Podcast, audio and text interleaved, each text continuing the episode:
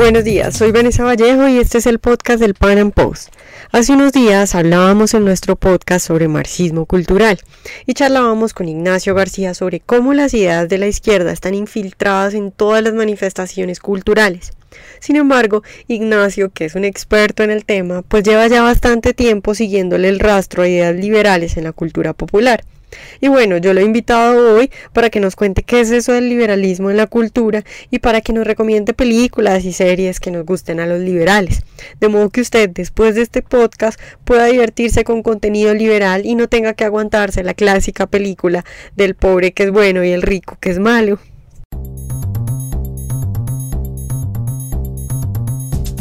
Ignacio, ¿qué es eso del liberalismo en la cultura popular? Porque mira, siendo honesta, yo veo marxismo por todas partes, es decir, yo veo siempre que en las películas, por ejemplo, el rico es el malo, el rico es el que se hace rico explotando a los demás o robándole, mientras eh, pues el pobre siempre es bueno. ¿Qué ideas has encontrado tú y qué tan comunes encontrarías liberales en la cultura popular?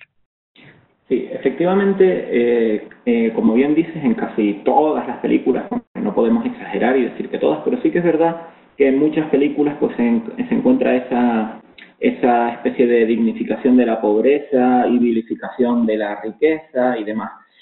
Eh, pero también se encuentran ideas liberales, es podemos encontrar ideas liberales. Eh, a lo mejor no, no tan frecuentes, pero sí que es verdad que me, a mí me gusta diferenciarlas, digamos, en dos tipos, en, en las que eh, cómo, se, cómo se plantean los valores liberales en cuanto a individualismo y colectivismo. Ese sería un eje en el que podríamos encontrar eh, ideas liberales, individualistas, y otra, como ya apuntabas, es cómo se trata el dinero en las películas, cómo se trata la riqueza, si se trata como algo bueno o como algo malo. Partiendo de esa base, pues podemos encontrar eh, mensajes más interpretables como liberales y mensajes menos liberales.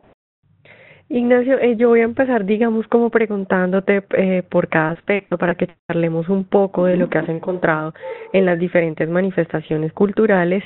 Entonces, pues empecemos con la música. En la música, por ejemplo, eh, yo te voy a decir que yo creo que es donde más yo encuentro marxismo cultural incluso a mí, voy a contar acá una anécdota, una vez alguien me dijo Ojos Color Sol de Calle 13 y Silvio Rodríguez, y bueno, tú te imaginarás mi reacción, yo no podía creer que alguien me estuviera dedicando una canción que dice que la escasez de comida se vuelve deliciosa y que los banqueros ahora dan viviendas y comida. Y bueno, yo creo que al igual que quien me dedicó a esa canción, la mayoría de la gente no se da cuenta que muchas canciones están llenas de marxismo y de ideas de izquierda. Pero entonces cuéntanos tú qué has encontrado y qué rastros liberales pues hay en la música. Sí, realmente, claro, ten en cuenta que una canción, eh, transmitir eh, lo que transmite, pues generalmente son sentimientos, emociones que son mucho más fácil, eh, más fáciles de emparejar con ideas, vamos a decirlo así, marxistas, colectivistas, que con ideas liberales, ¿no? Hacer una, una canción con ideas liberales, pues realmente es difícil. Pero donde sí quizás se pueda encontrar, no es tanto en las canciones en sí, sino en las declaraciones o los comentarios que hagan los artistas, los cantantes, eh, después en, su, en sus ruedas de prensa, en sus charlas, etcétera. Porque si te fijas, eh, eh, por ejemplo, bueno, tú has mencionado a Silvio Rodríguez, pero tantos otros, es decir, aquí en España pues tenemos a Víctor Manuel a Belén y bueno, Miguel Bosé, muchísima gente que al fin y al cabo, bueno, sus canciones sí pueden tener esta, este componente de protesta y demás, pero donde luego recalcan sus posturas es en sus declaraciones y su, en sus entrevistas y demás y hay poco liberalismo en el mundo de la música, pero sí hay algunas excepciones bastante notables. Eh, tenemos el caso de Alaska, eh, la cantante mexicana, pero que ha hecho pues su carrera en España. Eh, Alaska es una persona que se ha vuelto bastante liberal y que además es muy emprendedora y no, no, es de estas, no es de estos cantantes que reclama más intervención del gobierno con las cosas de, las de, la, de la piratería y demás, sino es una persona muy de libre empresa, mercado libre y cosas por el estilo.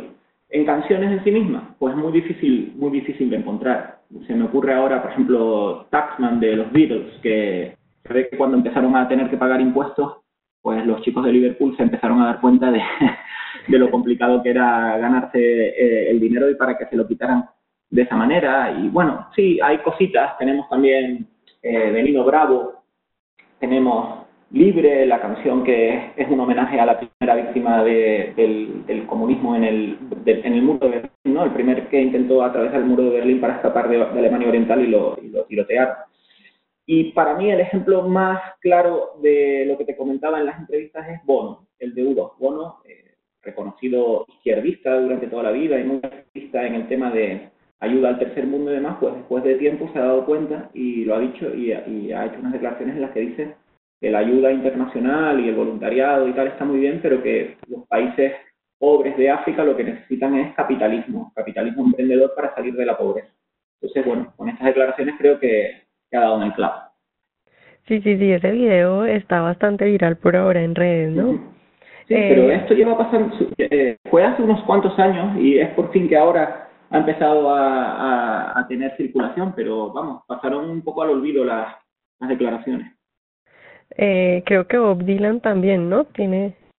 Sí, aunque las declaraciones de Bob Dylan, si las sacas de contexto, pueden parecer liberales, eh, luego no lo son tanto, eh, pero sí que es verdad que él decía que algo así como que solo la gente rica, eh, o primero hay que generar riqueza para después poderla distribuir, algo así. Bueno, si le quitas la segunda parte que, que es la de distribuirla, pues bueno, al menos, al menos se da cuenta, no hace un, al menos no, no critica a los ricos per se por serlo, sino, bueno, al menos se da cuenta de eso.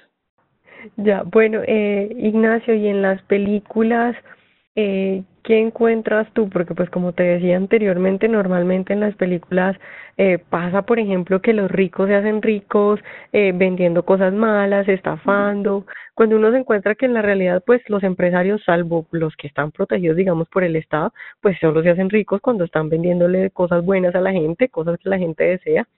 Entonces, bueno, ¿qué encuentras tú en, en las películas?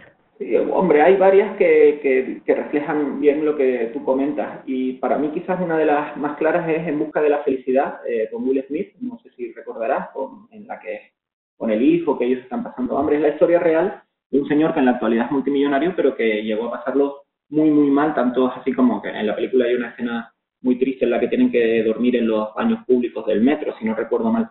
Pero a lo largo de toda esa película, eh, el mensaje es muy individualista, es decir, la pobreza no es una condición dada, sino que a base de trabajo o esfuerzo, pues puedes salir adelante, ¿no? Esa no es una condición estática en la que eres pobre para toda la vida y que solo te puedes hacer rico, eh, como bien dice, robando o engañando a la gente. No, no, en esta película, pues, eh, se hace rico pues por su propio esfuerzo y está basada en hechos reales. De hecho, hay una escena que a mí me encanta en la que un, multimillonario de Wall Street eh, aparca su coche mientras está pasando Will Smith y Will Smith lo que se acerca a preguntarle es eh, qué es lo que hace y cómo lo hace para tener ese coche. Es lo que hace y cómo lo hace. Es decir, no, no piensa en hay que ver este tío rico, habría que prohibirle o habría que quitarle, sino qué es lo que has hecho y cómo lo has hecho para conseguir ese Ferrari. Y bueno, y esa es su filosofía de vida y me parece un mensaje muy positivo. Claro, es como toda una oda al esfuerzo, ¿no? Sí, exacto. Eh, eh, eh, realmente toda la película está trufada de, esa, de esa exaltación, vamos a decirlo así, del ahorro, del esfuerzo, del trabajo y de la constancia que es carente o, que, o que está ausente en muchas otras películas. Sí, eso es cierto. También yo a veces el otro día decía como que parece que todas las películas y también en la tele como si fueran keynesianos, o sea, es como si al que ahorra y al que desea, digamos, crear una gran fortuna lo pintan como el malo, como el avaro, como si esas ganas de tener dinero fueran algo malo de por sí.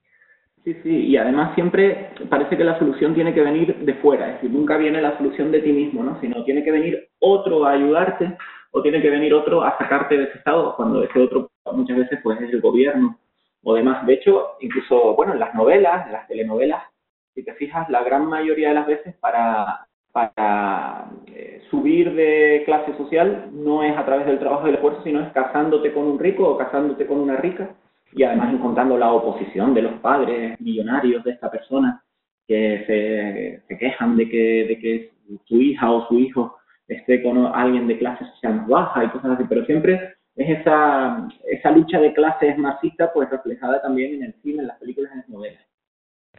Eh, bueno, tú hablabas, digamos, antes de empezar la entrevista me contabas que en Netflix había bastante material libertario.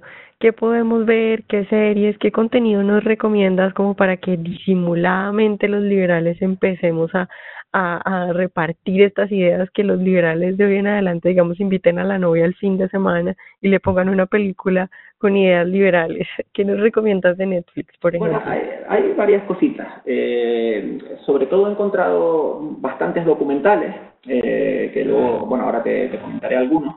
Y en cuanto a películas, pues algunas hay. Eh, en busca de la felicidad, como ya te comenté.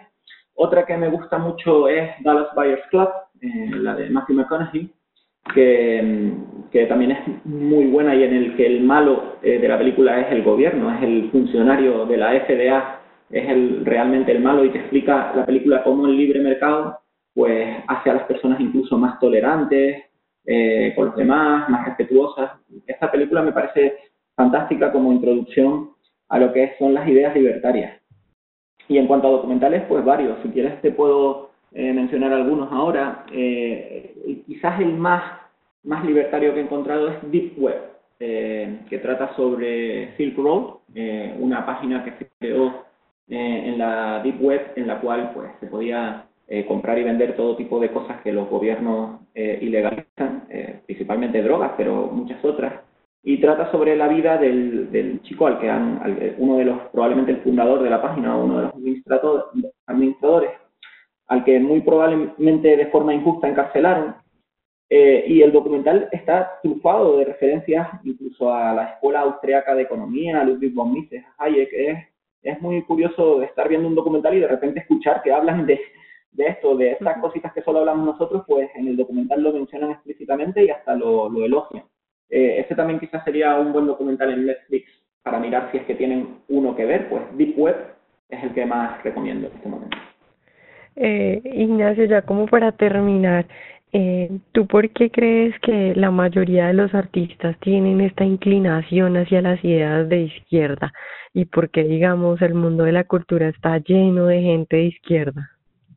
Bueno, en general, eh, bueno, esto es una teoría muy personal, pero creo que la intelectualidad en general, eh, si incluimos ahí a los artistas, aunque ellos, ellos mismos se autoincluyen en eso, pero bueno, la intelectualidad en general es de izquierda, en mi opinión, porque eh, tienen una especie de complejo en el sentido de yo que soy tan inteligente, yo que eh, me he cultivado tanto, sé mejor que el resto de las personas cómo deberían vivir sus vidas. Yo que lo puedo controlar todo, eh, o yo que lo sé todo, no puede ser que una persona cualquiera sepa mejor qué hacer su vida, qué, qué hacer con su vida que yo. Yo creo que ahí está el, la raíz. Esto es muy aventurado decirlo, pero bueno, es, la opinión que tengo. Que viven en esa, en esa especie de torre de marfil, en esa especie de burbuja, desconectados de la realidad, y eso, tienen, tienen muy poca confianza en la gente, simplemente, tienen muy poca, muy poca confianza en la gente que dicen defender, porque al fin y al cabo quieren dictarles cómo vivir sus vidas, no que cada uno la viva de la manera que considere oportuna. Bueno, Ignacio, muchas gracias y bueno, esperamos tenerte más adelante de nuevo. Muchas gracias a ti, Vanessa, de nuevo por la invitación.